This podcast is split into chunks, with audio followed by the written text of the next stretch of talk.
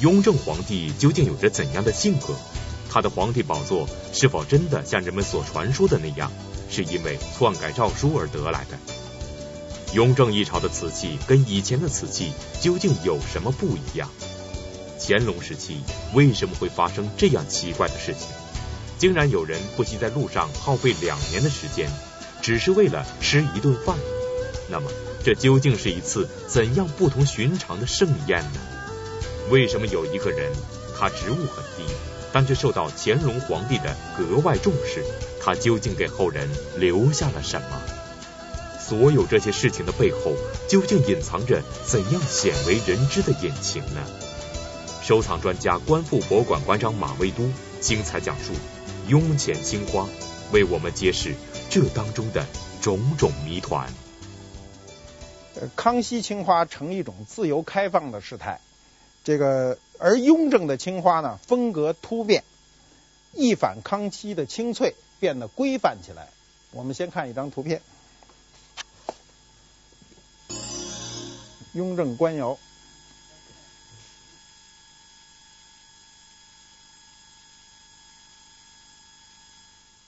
从刚才展示的图片中，我们可以清晰地看出，雍正时期的青花和康熙时期的青花确实不一样。那么，雍正时期的瓷器风格为什么会突然发生变化了呢？这与雍正皇帝本人的行事作风以及艺术修养有着什么样的关系呢？我们猜想有两个原因。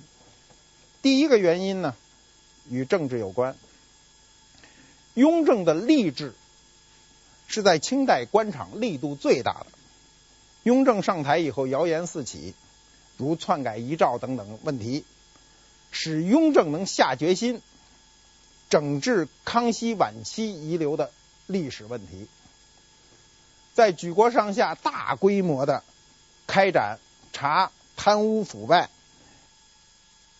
亏空钱粮、假公济私、结党怀怀奸等行为，雍正要求一查到底。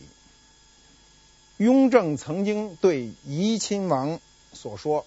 这话说的非常重，我给大家念一遍。他说：“尔若不能清查，朕必另遣大臣；若大臣再不能查，朕必亲自查出。”话说的非常重，振聋发聩。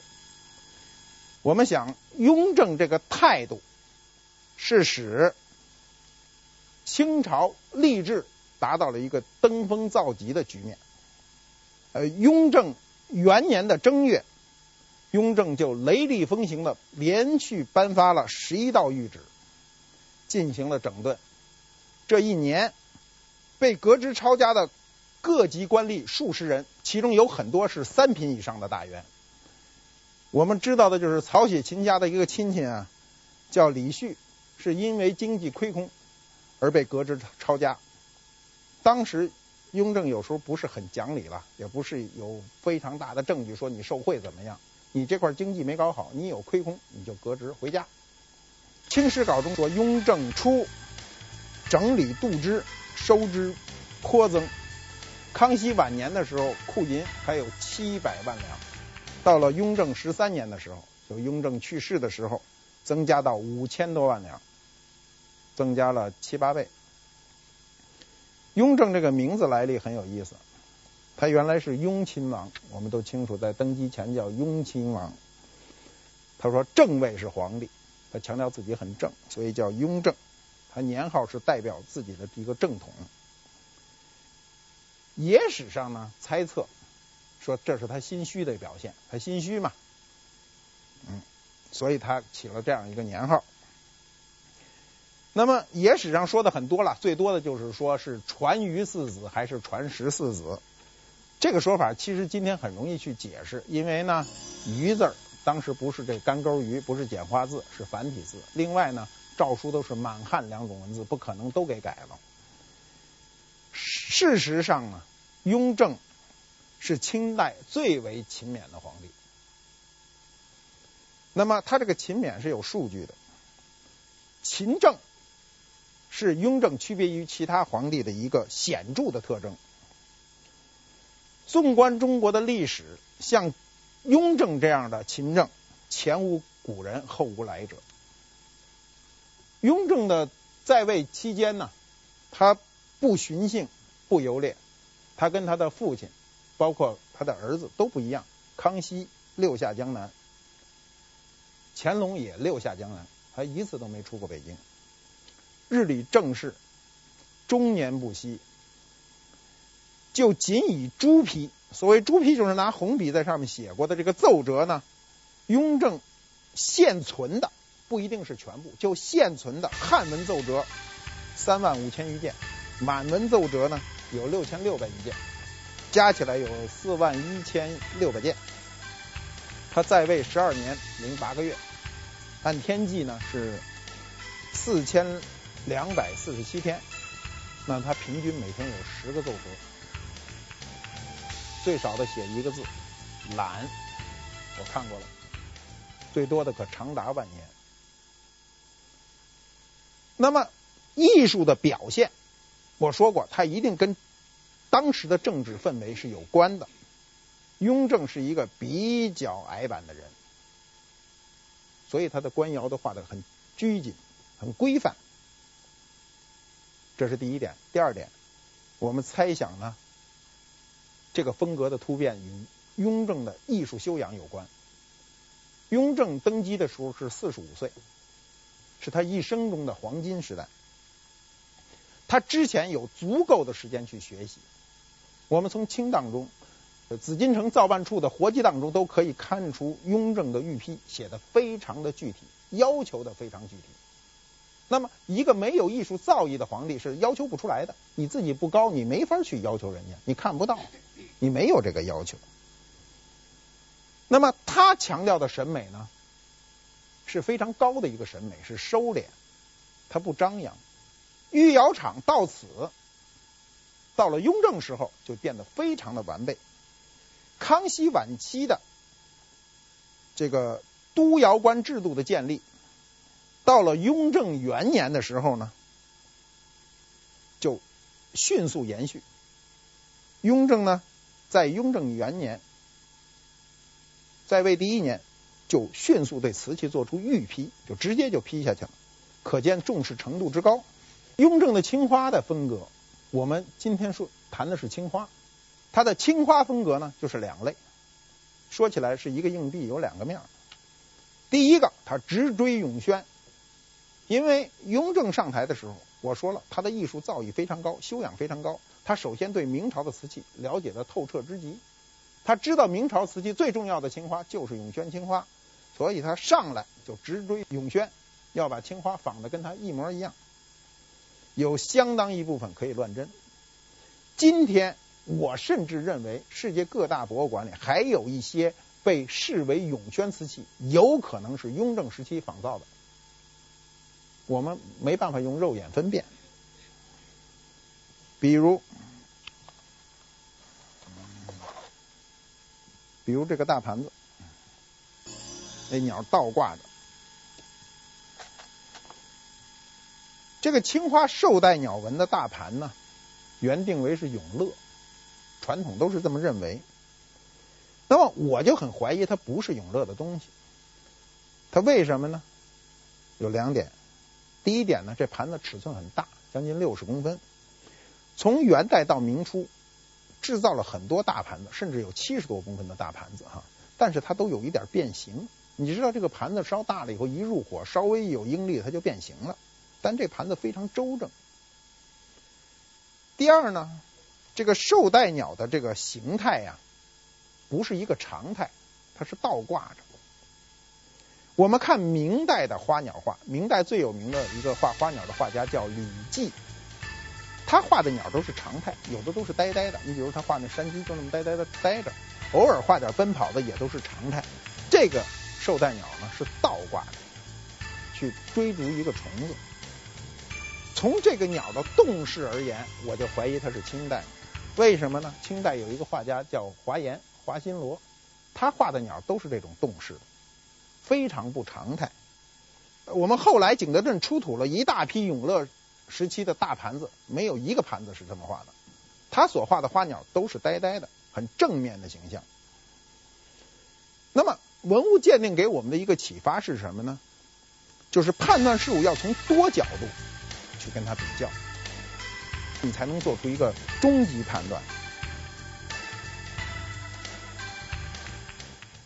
马未都先生的这番话给我们以很深的启迪，这使我们想起了一句成语：“他山之石可以攻玉”，意思是说，借助别的山上的石头可以用来琢磨玉器。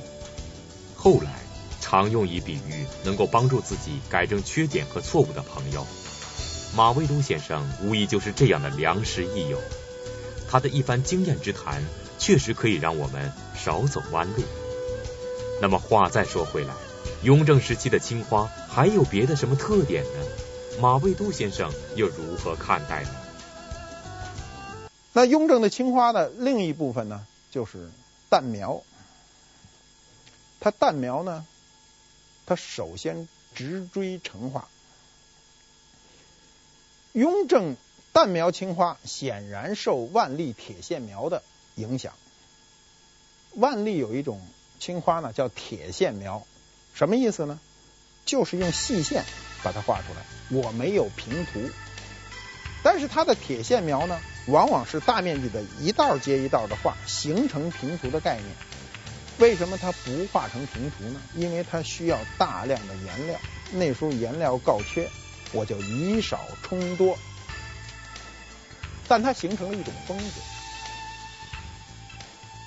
雍正的时候，他并不追求这种铁线描的风格，他而是作作为一种很细弱的表现形式，他用很淡的色彩去渲染这种艺术效果，他不用色块来表现，他不平涂成一大片颜色，他就是用细线。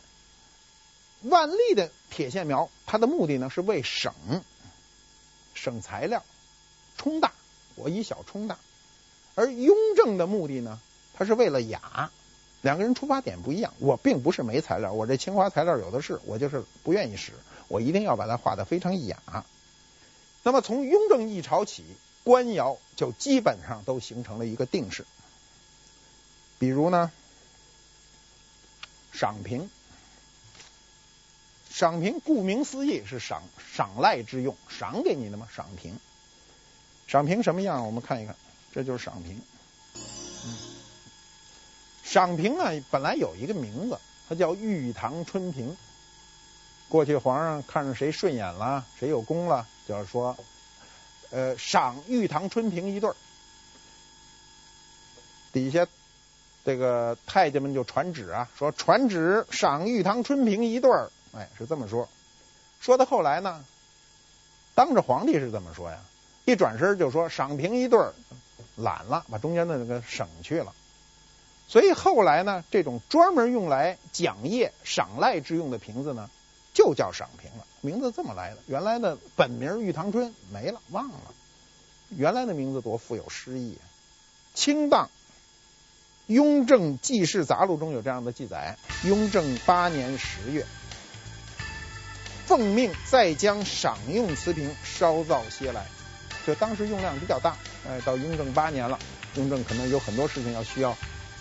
去讲业，就把这个瓶子，你像皇上送你一对瓶子，摆在家里多荣光啊！雍正时期的赏瓶，目前全国就一例，现在存广州文物商店，带有雍正纪年款。雍正以后，这个赏瓶呢，就大规模的就生产，呃，保留到今日的呢也非常多。呃，他为什么要用这个瓶子呢？它首先是青花。我们说过，表示清廉，上面画的又是缠枝莲，也是表示清廉。就是他用青花和莲花表示你为官要清廉，赏评一对，不仅是奖状，而且是你一个警示。我在很多年前呀、逛一家商店，看见一个赏瓶是半截儿的，没脖子，底形成一个罐儿状。那时候也没钱，收入很少。我就问他这东西多少钱，他跟我说呢，一百二十块钱。哎，现在听起来一百二十块钱不就买本书钱吗？是吧？吃顿饭钱很少。在当时这一百二十块钱对我来说还挺多的。然后我心里又想，这东西又是一半截儿的，我一开始还就真不知道是一个半截儿的，我一开始就说这一罐儿，它那口磨得很平。后来人告诉我说这上面还一脖子呢，就没了，这就是一赏瓶的下半截儿。我那时候是第一次听说赏平这个词儿，然后我就因他伤残嘛，就很犹豫。然后呢，别人就跟我说呢，卖主就劝我，就说：“哎呀，你你这个机会很难得嘛，他少了半截，还钱还少了很多呢。说要没有，说有着脖子就好几千块了，这不是才一百多块吗？”呃，我就是听人劝，吃饱饭就把它买了。那么后来呢，我就发现这东西很有意思。我在这个上面对赏评有所了解，就是从根儿上开始看它，尽管它没了脖子，它剩那半截也够我看的。收藏本身是个内心快乐的事儿，不必强求，随遇而安。你碰到了就是这么个东西，你也买得起。它是个残的，你也买得起。如果真碰上一好的，我碰上那雍正的赏评，全国就一个，全世界就一个，人家说这要好几百万，我也买不起，我也就看一眼。这个虽然虽然残了，但它便宜，我又买得起。所以这种随遇而安，内心的快乐是特别重要的。根据有关史料记载，康熙中晚期到雍正、乾隆时期，景德镇的瓷器生产形成了一个高峰。那么，这个高峰究竟是怎样形成的呢？它跟当时的瓷器生产制度有着什么样的关联？广告之后，请继续关注。您现在收看的是《百家讲坛》栏目。一部奇书《红楼梦》，虚实之间映射贾宝玉与曹雪芹两个家族的荣辱沉浮。历史上的曹家与书中的贾家一样，都曾经显赫于世，也一样家业凋零。那么曹家究竟是怎么败落的？历尽人间繁华与世态炎凉之后，曹雪芹又如何辛苦度日？八七版电视剧《红楼梦》编剧周岭先生。为您精彩讲述曹家败落之谜。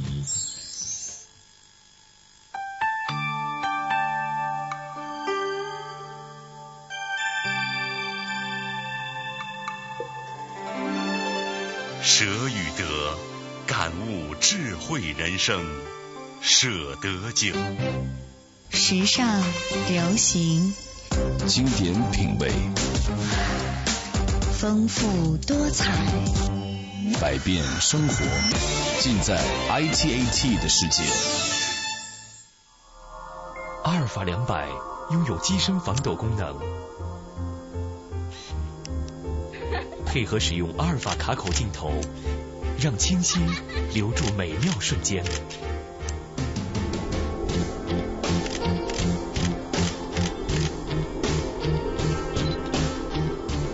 是燃动摄影热情的科技，阿尔法三五零新登场，阿尔法，你的力量。Sony。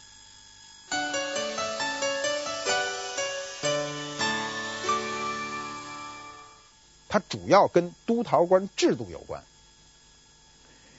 呃，康熙十九年的时候呢，这个御窑厂就恢复了。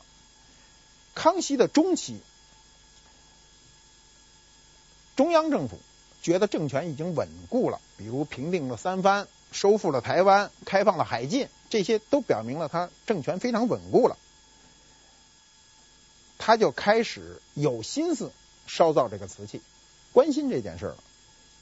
从康熙十九年起啊，这个清廷先后派的这个督陶官人不算太少。康熙时候最有名的就说的是臧英选、郎廷吉。我们将来讲单色釉的时候会讲到郎窑。雍正时候最有名的就是年西窑，唐英。唐英是横跨雍正到乾隆的权力最大的督陶官，而且他是专职的。《清史稿》中呢是这样记载的：唐英字俊公，汉军旗人，公内务府员外郎，职养心殿。雍正六年，命兼江西景德镇窑务。唐英，唐俊公，他是八旗人，在旗的。他当时在养心殿执任，雍正六年就直接把他派到景德镇去了。唐英这个人，我们应该对他有所了解。他是出身是内务府包衣，说白了就是家奴。十六岁就进宫服务，他的出身和他少年入宫的这个经历呢，就形成了他一个唯唯诺诺、谨小慎微的一个性格。你想想，你在宫廷里做事，你出身又没那么高贵，所以他就形成了这样一个性格。他是严格的按照上方的旨意办事，就是你让我怎么着，我一定就怎么着，我一定要把它做得更好。他要挖空心思，要把这瓷器烧好。要取，他头三年，雍正六年到九年这头三年，什么事儿都没干，跟窑工吃喝住都在一起，由一个外行变成内行。他是横跨雍正到乾隆的一个督陶官，从四十七岁到景德镇，一直干到七十五岁，乾隆二十一年正月十九。乾隆呢，在圆明园召见唐英，把老爷子给接到了圆明园，接到北京。乾隆非常高兴，当时呢，就当着面赏赐了，就说：“你儿子唐寅宝学习瓷物，接你的班吧。”唐英肯定诚惶诚恐啊！皇帝当年是乾隆皇帝，当年是四十六岁。他七十五岁啊，大他一辈人啊，大他将近三十岁。他知道自己老了，让儿子接班，他也害怕，说我这都干了好几十年了，战心惊，你还让我儿子接着，我这儿子能不能像扛住了，都很难说。当年的夏天，七月二十七号，唐英呢就奏请退职，他写了一个奏本。给了皇上，我给大家念念啊。奴才犬马年齿，七十有五，气血日衰，医药不能速效。唯念确务姚公关系重大，现在虽有奴才儿子寅宝随任帮，唯是寅宝究系少年，诸事阅历未久，奴才自顾病逝。烟缠一时，猝难痊愈。若不及早奏明，设有遗误，则奴才负罪一身。为此据实奏闻，恭请皇上另择贤员，到官接办。他这段就说：“我都七十五岁了，身体一天不如一天，吃药也没什么效果了。”我知道这个我的责任重大，虽然我儿子能帮着我，但是我觉得他还年轻，阅阅历不高，我呢恐怕不能很快的痊愈了，所以只好及早的告诉皇上我不行了，你另选择别人来接替我的工作。八月二十一号月，皇帝落文。当时是君臣这样的关系啊，你一个督窑官，上面直接跟皇上对话呀，对他有多大的心理压力啊？也表明了君王对陶瓷生产的一个重视。乾隆是在位六十年的以后退位的一个皇帝，退位还干了四年。乾隆是在清代皇帝里最有福气的，乃至我觉得在中国历史上皇帝里最有福气。他的福气体现在哪点上呢？第一点，他是盛年登基。你知道，幼主登基是一个很困难的事，他受很多人左右，你没有办法去判断。他二十五岁登基，人生美好的时光，他体力和精力一生都非常旺盛。他对艺术有偏好，对瓷器优甚。第二呢，康熙。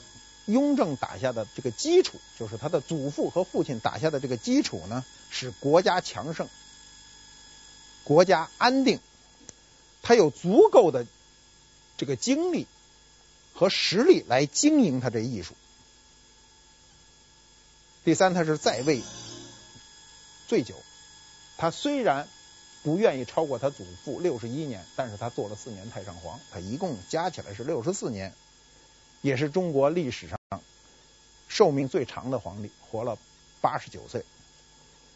他还有一点就是，他是中国历史上花钱最多的皇帝。他在位时间长，国家富足，大把大把的花钱。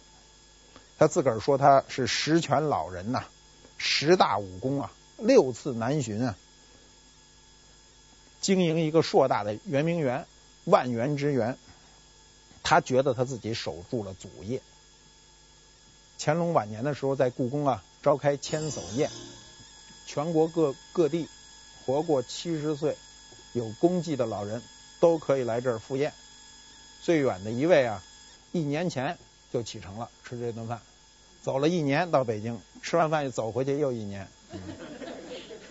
这是真事儿。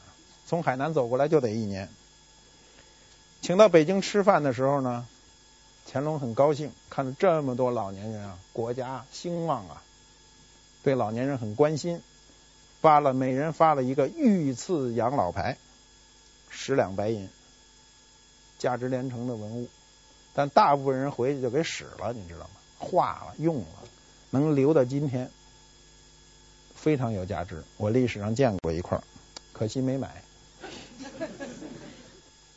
乾隆当时的这个态度，就是对百姓的这种养老的态度，跟我们今天都很一样嘛。就是他对老年人的态度，表明了一个中央政府的一个态度。众所周知，康熙、雍正、乾隆三朝是中国历史上有名的盛世，史称康雍乾盛世或者康乾盛世。那么，同样都是盛世。乾隆时期的瓷器跟康熙时期的瓷器又有着怎样的不同呢？到了乾隆盛世，它非常有意思。我们比如最爱画的一个图画，一个画面，实际上最爱画的画面是什么呢？是娱乐图，渔家乐。康熙的娱乐图，他所画的那个画面一般都是捕鱼，比如撒网。呃，用各种渔具想法出击，而乾隆的时期画的娱乐图呢，一般都是钓鱼。康熙的时候呢，他是出击；乾隆的时候是等待。康熙的时候是要享受成果，乾隆的时候是要享受过程。我们今天很多人钓鱼，跟二十年前的目的一点都不一样。我们今天的钓鱼，大部分人都不是为了鱼，是为了钓，为了这个乐趣。二十年前那钓鱼还就真为了那鱼，都是儿他妈妈拿大木盆来，都是一定要吃掉这个鱼，对吧？我们今天很多人钓了鱼，我那朋友钓完鱼就追着我说：“哎，我这鱼钓多了，都给你吧，给你吧。”我说：“那你钓它干嘛？”说：“哎，我这钓多了都给你，我也吃不了，对吧？”他是这个态度，他不是要求要那个鱼，历史上是一样的。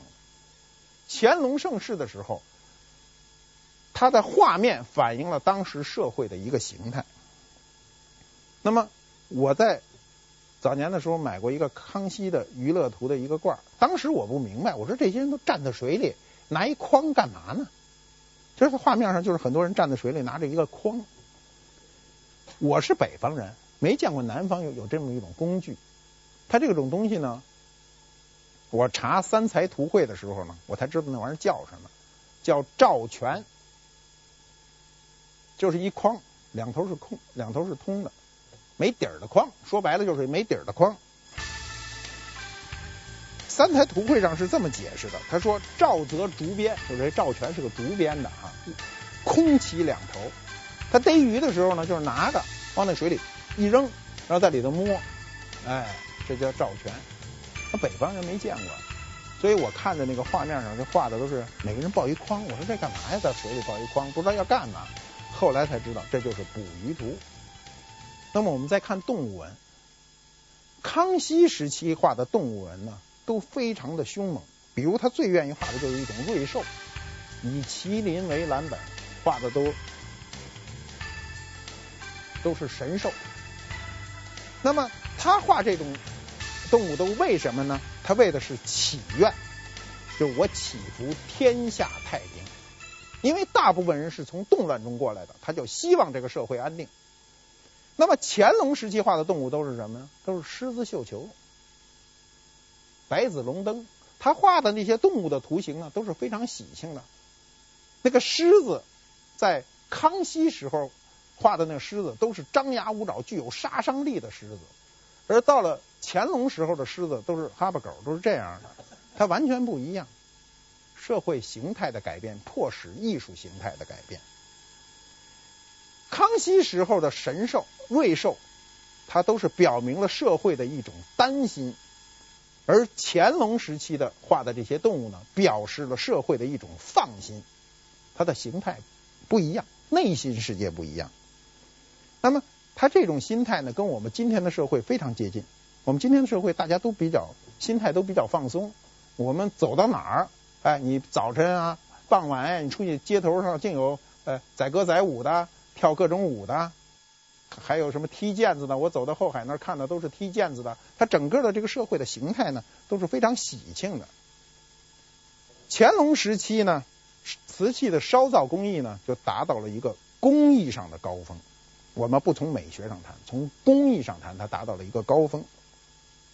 唐英在《陶成记事碑》上。记载了其督陶期间呢，共仿古创新五十七种。就过去的不说，就是我上任以来有五十七种品种出现。这五十七种今天全部都可以得以印证。由此看来，督陶官制度的建立，对于发展陶瓷生产和提高陶瓷艺术水平有着非常大的促进作用。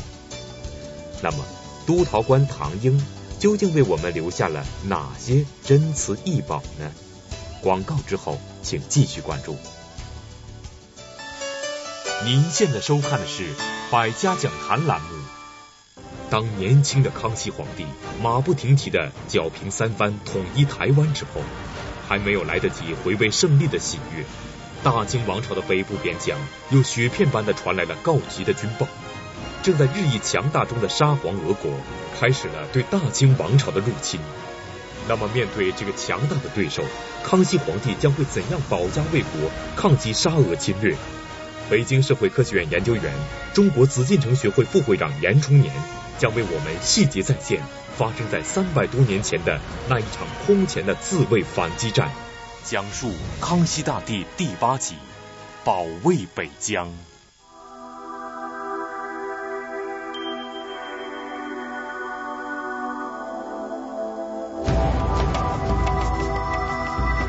新思维，新服务，浦发银行。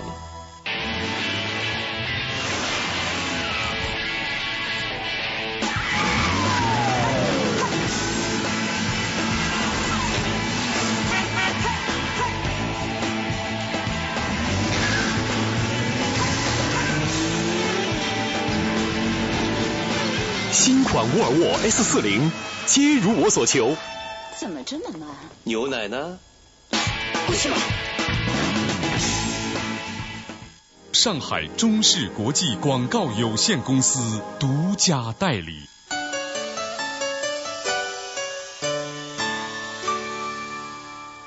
我们今天能看到唐英生产的都有什么呢？比如这个上海博物馆里有乾隆年生产的大花菇，落款就是沈阳唐英。国家博物馆里有乾隆六年的大花菇，也落款是沈阳唐英，都是他确切写在上面的字，那都是他监造的优良的瓷器，今天看都是国宝。瓷器到了乾隆时期，尤其青花，它都变得变成了一种熟练的制作，就工艺上它没有难度了，不需要创新了。那么它的所谓的创新都是在这个框架之内，呃，所以它就变成工艺越娴熟，它的态度就越中庸。颜色也中庸，它就所有的东西取中。你比如说这个乾隆的六方大瓶，这是生产很多的一种官窑，六方的六方大瓶。呃，我们都知道瓷器啊是这个圆器非常容易生产，有拉坯嘛，那个转盘上一转，日就拉圆了。但这任何一个不是圆的东西都比较麻烦，像这种六方大瓶一定要有模具，把它形成六方。这大瓶都七十多公分高。这对大瓶是德国人瓦德西，八国联军总司令带走的。他在他们家搁了一百多年。这件东西呢，在二零零六年的七月十二号，在伦敦拍了七十多万英镑，合人民币一千多万。那么这种官窑呢是有定式的，我说的很多一模一样的，国内也卖过很多，香港也卖过很多。国内瀚海拍过一个，展览期间呢，就是被一个愣头愣脑的人给打碎了，他搁在玻璃柜里。那天都快结束了，录像里看着他就急冲冲的就进来了，看见东西很高兴，哎呀，大官窑摆在眼前，脑袋往上一伸，没想到中间还有一层玻璃呢，就把玻璃撞碎了，这玻璃就把这瓶子给切碎了。所以啊，我们见到好东西的时候啊，都要抑制内心的激动，不要瞎激动啊，一定要谨慎小心。你看这瓶子都二百五十年了，您这一脑袋还没直接撞上。你说你要一脑袋把它撞碎了也算光荣是吧？你撞到玻璃上了，那玻璃把它切碎了，这还不怎么光荣。所以如果不小心，有时候就一失足成千古恨。我们所说的清中期呢，一般是指康熙的晚期，一直到乾隆去世。按照西方人的观点呢，就是十八世纪。这个世纪史称康乾盛世。那我们仅从青花瓷器上看呢，这个时期呢，由磨古创新，逐渐演化到形制规范、中规中矩、工艺熟练，变成熟能生巧。就是他后来做到生产什么东西都游刃有余，非常容易。这个时期的官窑。是明清官窑中最规范的时代，所有的式样品种都由宫廷直接把握，直接出样，有督窑官亲自管理，很多艺术瓷都是皇帝呢直接过问，因而质量是高超的。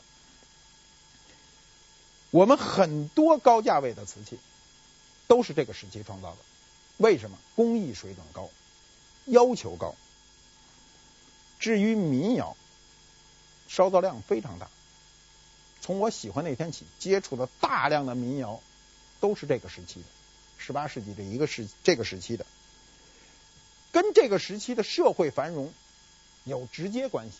这个时期的瓷器呢，民窑质量也普遍非常高，有非常精美的，不亚于官窑的。民间有一种说法，民窑非常精美的时候呢，人家就说这东西气死官窑。哎，就是比官窑还精美。我们今天的这个收藏市场，对于大众而言，大部分的官窑的优良品种是我们百姓买不起的，太贵了。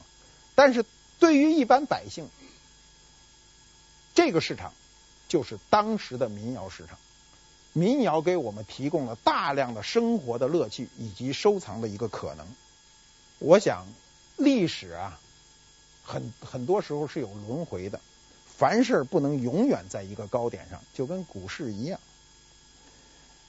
尤其到了乾隆后期，我们的陶瓷生产由于宫廷的满足，就逐渐的僵化了。那么这个僵化到了嘉庆、道光以后，就变成了一种程式化。我们下一讲就讲清晚期的情况。谢谢大家。